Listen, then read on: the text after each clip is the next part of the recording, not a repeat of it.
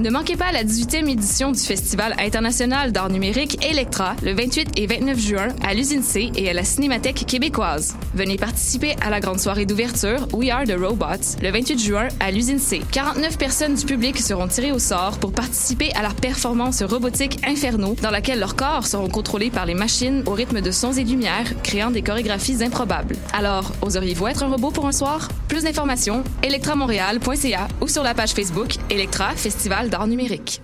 La 17e édition du Perel Popolo, le festival à la musique libérée qui fait trembler les murs, étend les esprits et ouvre les cœurs, devient une supernova du 1er au 24 juin. Au menu cette année, free jazz, noise, punk, nouvelle musique, opéra rock, spoken word, avant rock et art sonore. Une conférence Still Listening en mémoire à Pauline Oliveros. Trading Places, un échange d'artistes avec Vancouver. Une exposition d'art, des événements en extérieur. Plus d'infos en ligne sur soignyperelpopolo.org. Billets disponibles à la Casa del Popolo et dans vos magasins de disques préférés.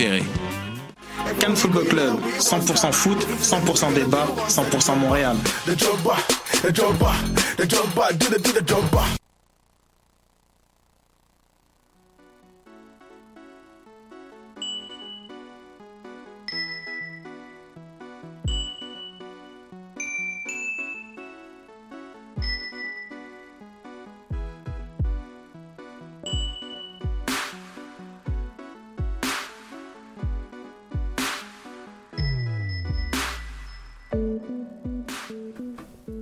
Sans dentelle, émission du 8 juin 2017.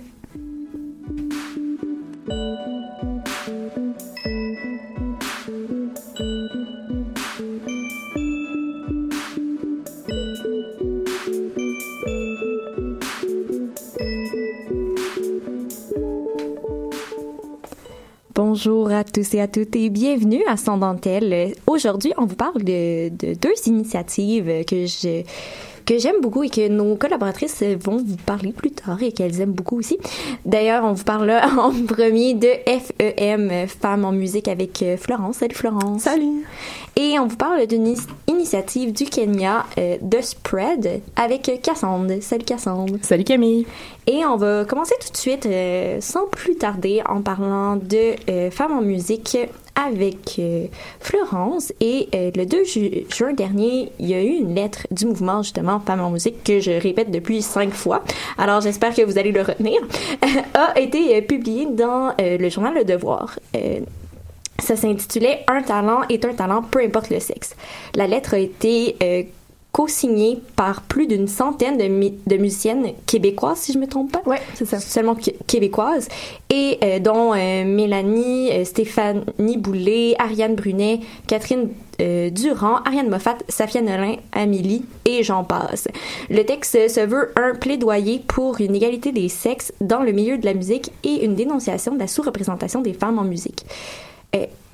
Florence, peux-tu nous expliquer pourquoi les musiciennes ont senti le besoin d'écrire cette lettre-là? Oui, ben, je crois vraiment que c'était un ras-le-bol vraiment généralisé dans le milieu. Euh, Ariane Moffat a euh, fait une entrevue à Rubania avec d'autres musiciennes. Elle a dit que ça a parti d'une conversation Facebook avec d'autres musiciennes. Puis c'était vraiment en réaction euh, au dévoilement de plusieurs programmations de festivals de cet été qui étaient majoritairement masculins.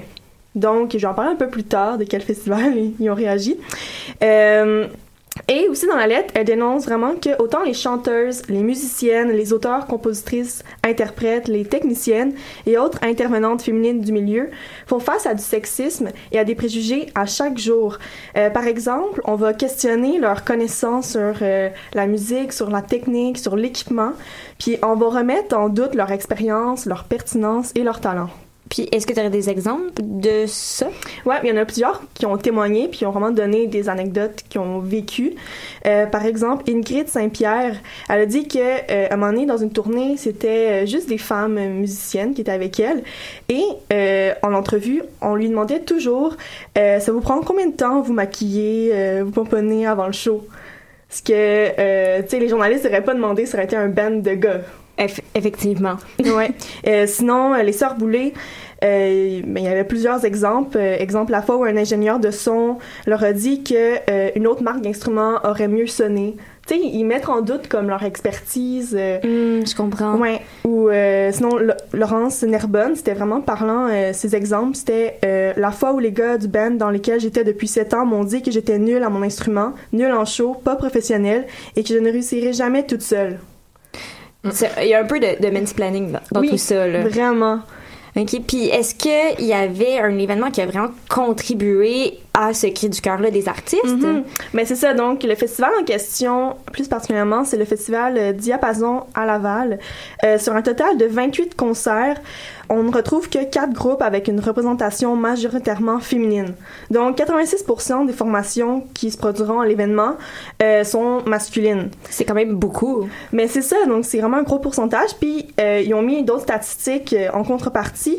Euh, par exemple, euh, dans la Société professionnelle des auteurs et compositeurs du Québec, dans la volet chanson, on recense 42% de femmes inscrites et 49% à l'Union des artistes. Donc, tu sais, c'est pas mal égal. Il y a autant d'artistes féminines que Fait que euh, masculins. Ça présente vraiment qu'il y a un problème dans le choix, dans la distribution du, euh, du festival, là, Oui. parce que c'est pas qu'il manque d'artistes, parce qu'à un certain point, Non, c'est ça. s'il y avait moins d'artistes, on préfère, ah, ok, c'est- correct Mhm. ou c'est normal qu'il y ait un pourcentage plus faible de femmes, mais là, c'est équivalent. Mais donc- c'est équivalent. Donc, j'ai d'autres aussi statistiques. Euh, par exemple, les francopholies euh, qui euh, commencent aujourd'hui. Euh, les femmes représentent 30% de la programmation, les hommes 70 euh, Festival de jazz de cette année encore, 27% les femmes, 73% les hommes.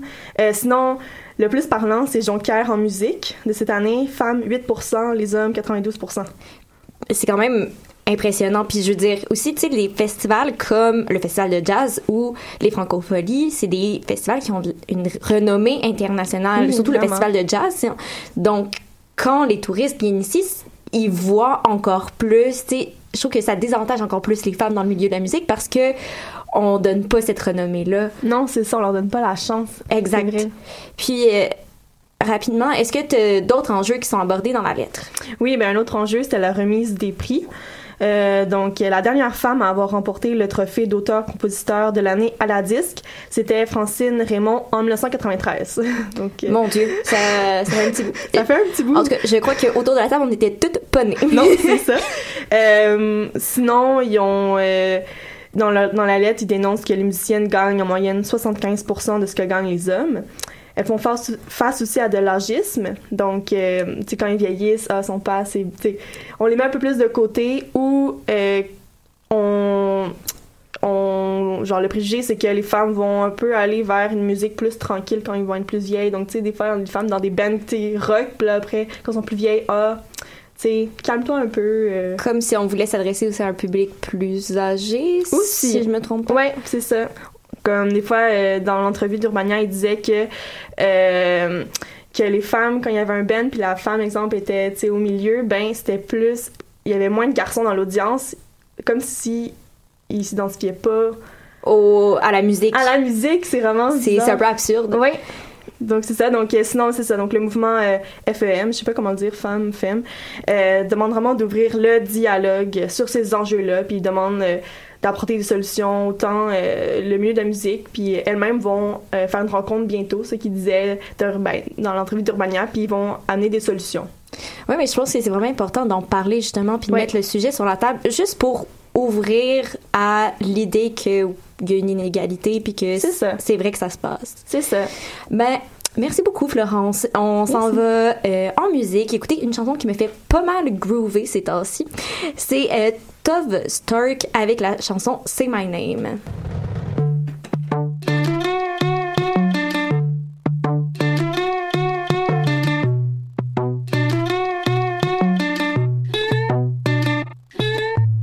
You say you ain't the one to jump in our relation. And I don't mind, but when we touch it's elevation. Up, up, up, up, up. Up, up, up, up, up. You speak my lingo, we don't need no translation. I never need a break, cause we feel like vacation. Up, up, up, up, up. Got me up, up, up, up, up.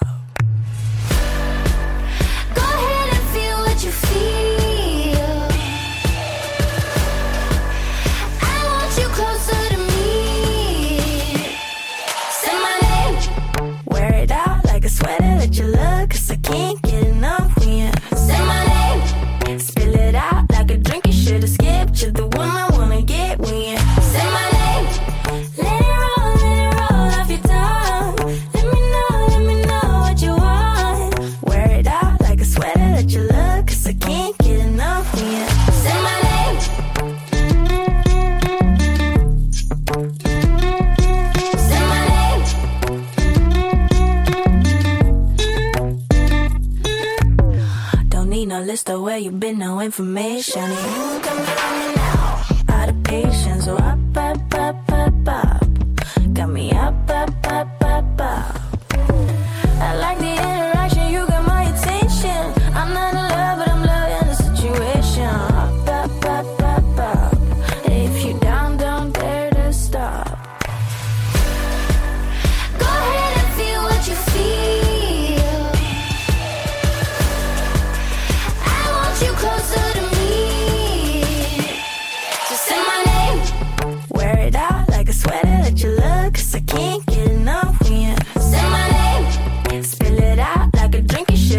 You're the one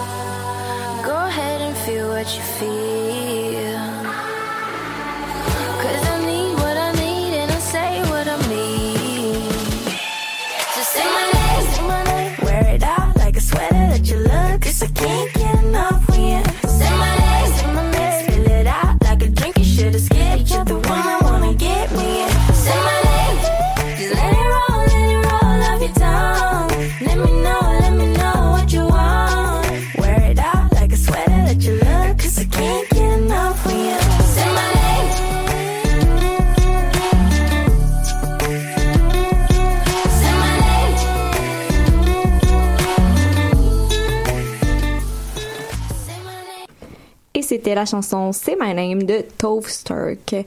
Et euh, maintenant, euh, c'est pas un secret pour personne, le sexe est un tabou assez difficile à défaire dans notre société et même si c'est de moins en moins euh, un tabou dans, au Québec. Euh, Cassandre nous amène aujourd'hui au Kenya où euh, le manque d'éducation sexuelle a des impacts négatifs assez importants. Euh, sur euh, la jeune population, deux femmes ont décidé de prendre les choses en main et de créer le podcast The Spread. Euh, premièrement, Cassandre, peux-tu nous expliquer en quoi consistent ces podcasts-là? Oui, en fait, c'est deux filles du Kenya, Kaz et Nini, qui parlent entre autres de sexualité. Ils sont rendus environ 800 heures de podcast, là, donc ça fait quand même un petit bout qu'ils font ça. Je pense qu'ils ont comme 30 un peu plus que 30 podcasts en ligne. Euh, elles parlent de masturbation, elles parlent d'orgasme, de mutilation génitale, de threesome, euh, de break-up, de one night stand. C'est vraiment assez large comme euh, comme sujet. Puis c'est un, un genre, une sorte de, de façon d'éduquer sexuellement les jeunes Kenyans. Je sais pas comment, ouais, genre du Kenya. Euh, On va y aller pour Jean du Kenya, je pense que c'est plus safe. gens du Kenya qui n'ont pas accès à ce genre d'informations. Fait que c'est un peu la, la Lily Boisvert, euh, les Lily Boisvert du, du Kenya, si on veut. On peut dire ça comme ça. Euh, puis d'où leur euh, vient l'idée de créer ça? Euh, ben, en fait, la motivation de, de faire ces podcasts-là est venue du... euh, parce que dans le fond, c'est ça, du haut taux de, de jeunes qui sont séropositifs au Kenya, donc qui sont porteurs du VIH. Euh, parce que la tranche d'âge, la tranche d'âge la plus touchée au Kenya, c'est les jeunes de 13 à 17 ans. C'est quand même assez. C'est c'est quand même assez jeune pour notre con- conception vraiment nord-américaine, là, mais c'est quand même très jeune pour le VIH. Oui, oui, c'est ça, c'est assez impressionnant. Puis ça montre aussi qu'il y a un, manque d'éducation pour ces jeunes-là parce que c'est c'est très tôt dans leur vie pour avoir, euh, pour être infectés. Là, on s'entend que c'est c'est vraiment un manque de connaissances à la base qui, qui amène ce problème-là. Donc, pour aider à leur façon, ils veulent briser le tabou autour du sexe pour per- permettre justement aux jeunes d'avoir des discussions puis d'être plus informés parce que c'est en étant gêné par rapport à, à sa sexualité que tu n'oses pas en parler puis que tu fais un peu n'importe quoi, si je peux m'exprimer ici. Là. Mais que tu, moins on en parle, moins on a de connaissances, puis plus on est porté à faire des erreurs, justement. Mais c'est ça. C'est pour ça qu'ils ont décidé de faire ces podcasts-là pour ouvrir cette discussion-là puis que ça soit plus honteux comme sujet. Puis, euh, est-ce qu'on... Excusez-moi, j'ai euh, bafouillé dans mes mots. Euh, est-ce qu'elles font euh, plus que des podcasts? Euh, ouais, ben en fait, euh, depuis octobre 2016, là, donc ça fait un peu moins qu'un an, elles font aussi des vidéos sur YouTube dans lesquelles elles répondent à des questions des auditeurs. Puis d'ailleurs, c'est comme ça qu'elles basent leur sujet. Leur contenu leurs émissions sont faits en fonction des questions du public. C'est ça que je trouve intéressant de leur, podcast, c'est justement, elles créent la discussion, elles demandent à leurs auditeurs de leur poser des questions pour pouvoir y répondre par la suite. Ça représente vraiment bien justement la population. Puis je pense que c'est une belle façon d'adresser aussi la problématique. Ben oui, parce que c'est des vraies questions, là. C'est- ça vient pas d'un livre euh, scolaire. C'est comme des jeunes. Mais en fait, je lisais, euh, oui, il y a des jeunes qui posent des questions, mais elle disait aussi dans une entrevue qu'il y a un homme de 50 ans qui leur avait écrit pour leur parler de masturbation. Puis tu sais, c'est- pas juste un problème au niveau de la jeunesse. C'est vraiment, ça part de loin, là. Puis justement, c'est- cette conversation-là, c'est pour, comme, comme elle disait, là, c'est sex positivity, là, dans le sens que ça soit plus négatif, la sexualité, que ça devienne quelque chose de positif, puis d'ouvert aussi. Puis est-ce que tu as un exemple de questions qui ont été posées? Euh, oui, euh, il y a une jeune fille euh, qui leur a écrit. C'était assez. ça m'a un peu choqué parce que pour moi, c'est tellement évident. Là. Euh, une jeune fille qui leur a écrit, puis elle disait qu'avec ses amis, elle prenait la pilule du lendemain presque un, un jour sur deux. là. Elle mangeait ça comme des bonbons. Là. Ben voyons donc. Excusez-moi. ça a été vraiment spontané Ouais, comme ouais. réponse, mais Parce que c'est assez intense, là, la- Ça- comment ça agit sur ton corps. Là, la pilule du lendemain, ça vide tout. Là, si ouais, peux- c'est pas euh, c'est c'est vraiment comme un C'est pas une pilule contraceptive, là, c'est comme un dernier recours. Là. Puis elle disait que régulièrement avec ses amis, elle prenait ça parce qu'elle avait pas pris l'habitude de mettre des condoms, puis elle connaissait pas les risques de prendre justement cette pilule-là. Comme, comme pour nous, c'est tellement évident, mais pour elle, c'était quelque chose de, de normal, tu sais. Fait que c'est c'est le genre de questions qui peuvent nous paraître comme, ben voyons donc, mais que dans le fond, justement, c'est c'est ça le problème là-bas, c'est qu'il y a pas, ben là-bas, je dis ça, mais c'est à plusieurs endroits aussi, là mais c'est qu'il n'y a pas justement cette connaissance-là qui permet de justement de pas mettre en danger son corps. Mais j'imagine aussi qu'il doit avoir un problème avec l'éducation sexuelle en général, avec les... les... Tu sais, je veux dire, oui, il y a un problème d'éducation sexuelle au Québec parce que les le système scolaire le permet pas, mais j'imagine que en n'ayant pas accès justement au système scolaire, encore plus, puis je veux dire, ça doit pas être une priorité dans le système là-bas de faire une éducation sexuelle. Donc, ces podcasts-là servent énormément à détruire justement l'idée préconçue que la pilule, du lendemain, ben, c'est correct comme moyen de contraception. tu sais. Ouais, j'imagine, euh, comme tu disais, là, c'est, tellement pas une priorité que. Mais dans les faits, c'est une priorité parce que c'est tellement une question de santé de base. C'est tellement quelque chose aussi. On s'entend la sexualité, c'est quelque chose d'assez. euh, je veux dire, tout le monde, ou presque, va vivre sa sexualité d'une façon ou d'une autre dans sa vie, de Mhm. façon active ou non, puis c'est sûr que ça va avoir un effet sur la santé. Puis le fait, justement, qu'il y a un gros problème de, De VIH. VIH là-bas, ben, c'est tellement facile de, de répandre parce qu'on est trop gêné ou justement parce qu'on n'est pas assez éduqué. Mhm. Je trouve que c'est vraiment une belle initiative de leur part. Ben, merci beaucoup, Cassandre. On va essayer de mettre le lien des podcasts sur la page Facebook euh, après Je vais l'émission. m'en occuper. Parfait, merci Cassandre. Euh, on s'en va en musique écouter Ouri avec euh, Mounia, la chanson No Fight. Et avant d'écouter la musique, je vous prépare déjà d'avance. Après la, la chanson, vous n'allez pas entendre ma voix mielleuse. Et non, vous allez entendre une capsule, la capsule sur le Safe Space par euh, euh, Audrey et Ariane, une, capsule qu'on a déjà entendue euh, auparavant. Alors, je vous laisse en chanson.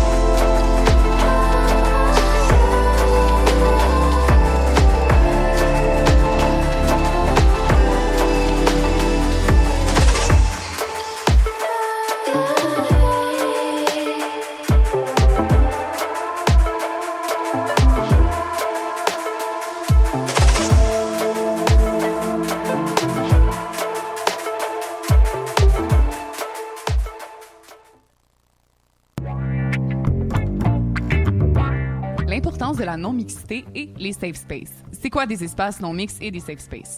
Un espace non mixte fait référence à un espace où se rassemblent des gens faisant partie d'un groupe opprimé et qui exclut les gens qui font pas partie de ce groupe-là. Par exemple, une rencontre féministe non mixte, ça serait une rencontre où il n'y aurait pas d'hommes que des femmes. Évidemment, il y a des enjeux là-dedans par rapport à toutes les personnes qui sont non cisgenres, autrement dit, qui s'identifient pas au genre qu'on leur a assigné à la naissance. On va y revenir plus tard dans la capsule. Un safe space, Ou un espace sécuritaire en français. c'est un espace physique ou virtuel qui se veut exempt de jugement ou d'oppression. Et certains et certaines préfèrent le thème safer space, en voulant signifier qu'il n'y a aucun endroit qui peut être complètement sans oppression. La non-mixité participe souvent à la création des safe spaces, mais l'un ne va pas nécessairement avec l'autre. Pourquoi on en a besoin? Souvent, parler des oppressions qu'on vit nécessite de parler de certaines expériences difficiles. Puis pour ça, il faut se sentir en confiance. Si on parle de violence sexuelle, par exemple, il faut sentir que personne va nous juger, que les gens vont comprendre ce qu'on veut dire, qu'on nous demandera pas de nous justifier. Euh, ça peut être difficile quand il y a des personnes qui, même si individuellement elles n'ont pas commis les actes d'oppression, elles font quand même partie du groupe dominant puis elles n'ont pas les mêmes bases d'expérience. Ça peut rendre certaines personnes moins à l'aise de parler de certaines choses. La non-mixité sert à éviter que la domination se reproduise dans certains espaces féministes et éviter que les hommes y prennent une trop grande place. C'est un risque, même pour les hommes qui sont des alliés féministes puis qui ont développé une conscience des enjeux, les attitudes sexistes sont souvent intériorisées. C'est parce qu'on leur enseigne depuis l'enfance et qu'elles sont considérées normales par la société. Les hommes peuvent en venir à ne plus se rendre compte qu'ils reproduisent des rapports d'oppression. Ces attitudes-là ont souvent pour effet de diminuer la place des femmes dans une discussion ou un mouvement et de mettre les hommes en position de leadership. Un espace non mixte permet de s'assurer que ce sont les femmes qui vont prendre la parole et mener le mouvement. Il permet aussi du temps dans l'argumentation ou l'éducation d'un homme qui reproduit une attitude sexiste. Ça veut pas dire qu'on peut ou qu'on doit s'organiser de manière uniquement non mixte. Il y a des moments qui sont propices à la mixité, puis d'autres plus propices à la non-mixité. Est-ce que c'est discriminatoire envers les hommes, les espaces non mixtes? Non. De la même façon que le sexisme anti-homme, ça existe pas. Parce que ce qui rend un comportement discriminatoire, c'est son contexte. La non-mixité, elle a son utilité. Elle n'est pas exclusive, puis surtout, elle n'est pas appuyée par un système qui exclut systématiquement les hommes. Elle cherche plutôt à rétablir la balance, parce que les hommes sont surreprésentés dans pas mal tous les postes de leadership. D'ailleurs, la non-mixité fait partie de plein d'autres mouvements sociaux et sans qu'elle soit considérée comme choquante. Francis Dupidéry a comparé ça au fait d'exclure les patrons des assemblées syndicales. On trouvait que c'était une comparaison qui était assez juste. Ça fait partie du rôle des alliés de savoir se retirer de temps en temps. C'est quoi la non-mixité inclusive et pourquoi c'est important? Un espace non mixte devrait pas inclure que les femmes cisgenres. D'autres femmes, puis des personnes s'identifiant comme non-binaires aussi, font partie de la lutte féministe puis doivent être incluses et reconnues comme en faisant partie intégrante. La non-mixité vise à exclure les personnes du groupe dominant qui vont reproduire une domination, qu'elle soit concrète ou symbolique, puis pas à exclure davantage les personnes marginalisées. Le mouvement féministe devrait éviter de reproduire en son sein des formes d'exclusion ou d'oppression, comme celle envers les personnes non cisgenres. Au fond, la non-mixité, même si elle ne peut pas être la seule façon d'organiser le mouvement féministe, est nécessaire pour que les femmes puissent se sentir libres d'exprimer toutes leurs expériences et pour éviter que les hommes reproduisent des attitudes de domination à l'intérieur de certains espaces féministes.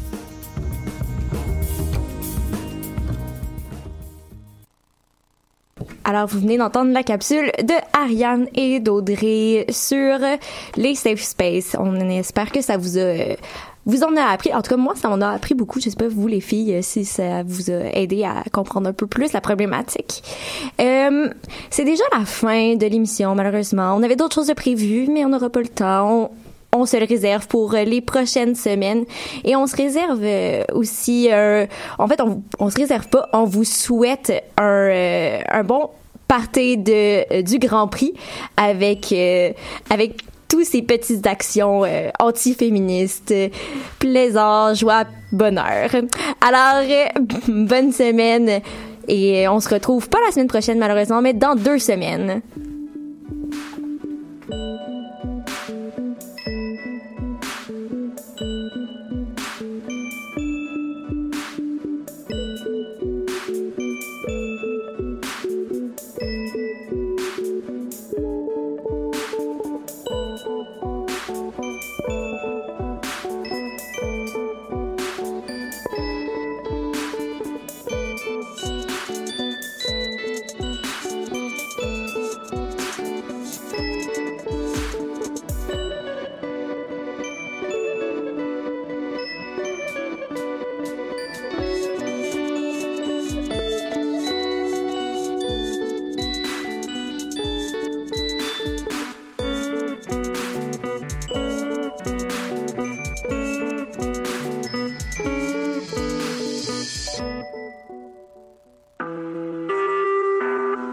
Vous écoutez Choc pour sortir des ondes.